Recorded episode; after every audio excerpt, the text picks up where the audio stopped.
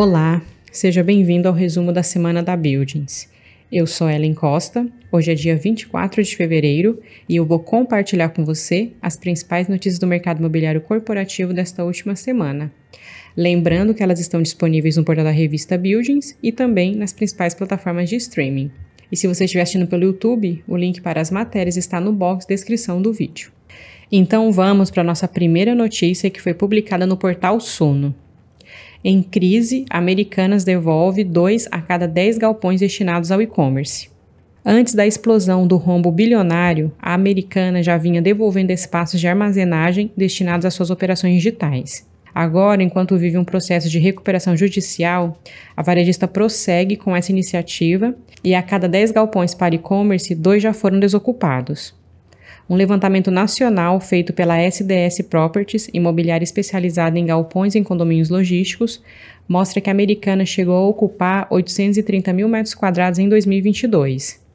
Desse total, a empresa devolveu quase 20%. Foram desocupados 159 mil metros quadrados distribuídos entre Betim, em Minas Gerais, Resende, Rio de Janeiro, Cajamar e Ribeirão Preto, em São Paulo. As devoluções podem afetar pontualmente preços em mercados em que a vacância é elevada, afirma Simone Santos, CEO da imobiliária responsável pelo levantamento. Das devoluções feitas até o momento, ela aponta esse risco para Porto Alegre, no Rio Grande do Sul, onde a taxa de vacância chega a quase 17%. A cidade tem uma taxa bem acima da média nacional, que é de 10,4%, diz a especialista. Já em outras regiões, como Grande Curitiba, Paraná, São Paulo e Grande Belo Horizonte, em Minas Gerais, o impacto das devoluções deve ser menor, pois são áreas muito demandadas. A varejista fechou um centro de distribuição em Fortaleza, no Ceará. Agora, a operação no Ceará terá como base o centro de distribuição em Recife, Pernambuco. Das áreas onde Americanas têm galpões alugados, cujas devoluções poderiam ter impacto no mercado caso ocorram, Simone aponta Recife e Pará, onde a varejista ocupa 10% e 50% do estoque local, respectivamente. Rio de Janeiro também preocupa. A empresa ocupa cerca de 80 mil metros quadrados de galpões e a cidade tem uma das maiores taxas de vacância do Brasil, está com 16%. Para saber mais, acesse o portal da revista Buildings.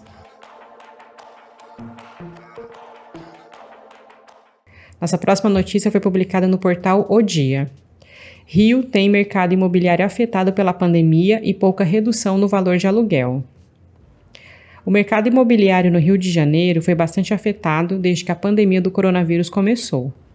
Uma pesquisa realizada pelo Centro de Pesquisa e Análise da Informação, CEPAI, ligada ao Sindicato da Habitação do Rio de Janeiro, SECOV, mostra que em 2022 houve pouca redução no valor dos aluguéis de imóveis comerciais e residenciais, mesmo com a procura por locação reduzida. No acumulado dos 12 meses do ano passado, em imóveis comerciais, os únicos bairros que tiveram redução nos aluguéis foram o Centro, menos 1,9%, e Tijuca, menos 1%. Enquanto isso, outros locais tiveram alta significativa, como Flamengo, mais 14%, Taquara, mais 11% e Del Castilho, mais 6,4%. Os imóveis residenciais para locação tiveram desvalorização no aluguel somente no bairro da Tijuca, menos 8,8%. Já a valorização ocorreu em áreas como Flamengo, mais 22,4%, Freguesia, mais 20,5%, Meyer, mais 5,6% e Centro, mais 5,1%. A dica para quem deseja alugar um imóvel, de acordo com o especialista Carlos Gabriel Feijó, sócio da Bragança e Feijó, é o locador buscar assessoria profissional. Já o locatário para imóvel residencial ou comercial deve prestar atenção no estado do imóvel para evitar problemas na devolução. Segundo Feijó, o proprietário não deve deixar o imóvel fechado por muito tempo para evitar acúmulo de encargos. Além do acúmulo dos encargos, temos o chamado custo de disponibilidade, disse ele. Para saber mais, acesse o portal da revista Buildings.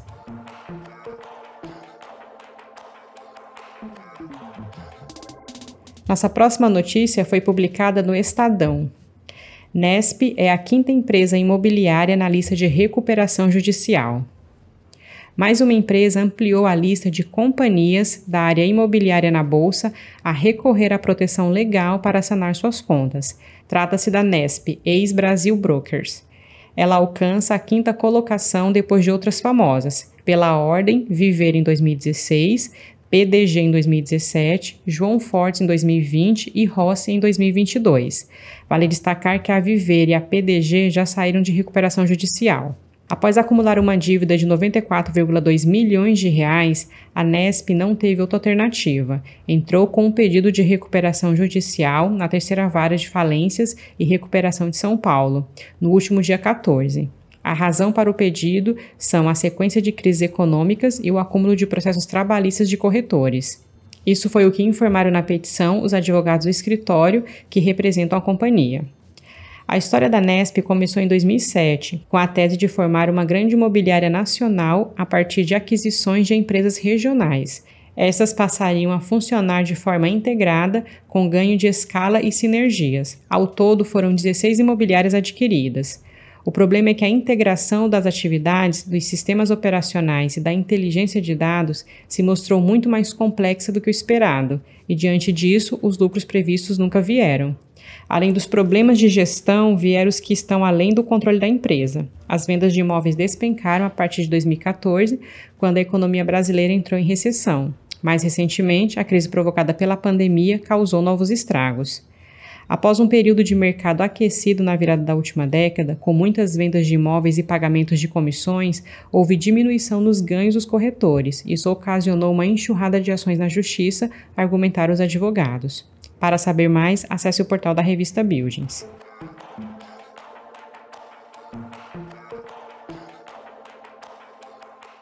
Nossa próxima notícia foi publicada no portal Terra. Shoppings vão ficar no prejuízo? Americanas não pagará aluguéis atrasados. A Americanas começou a notificar os shoppings que os aluguéis devidos até a data do deferimento do pedido de recuperação judicial, em 16 de janeiro, não serão pagos. Isso se deve à suspensão de cobranças conferido pela recuperação judicial, onde a varejista tem lojas físicas.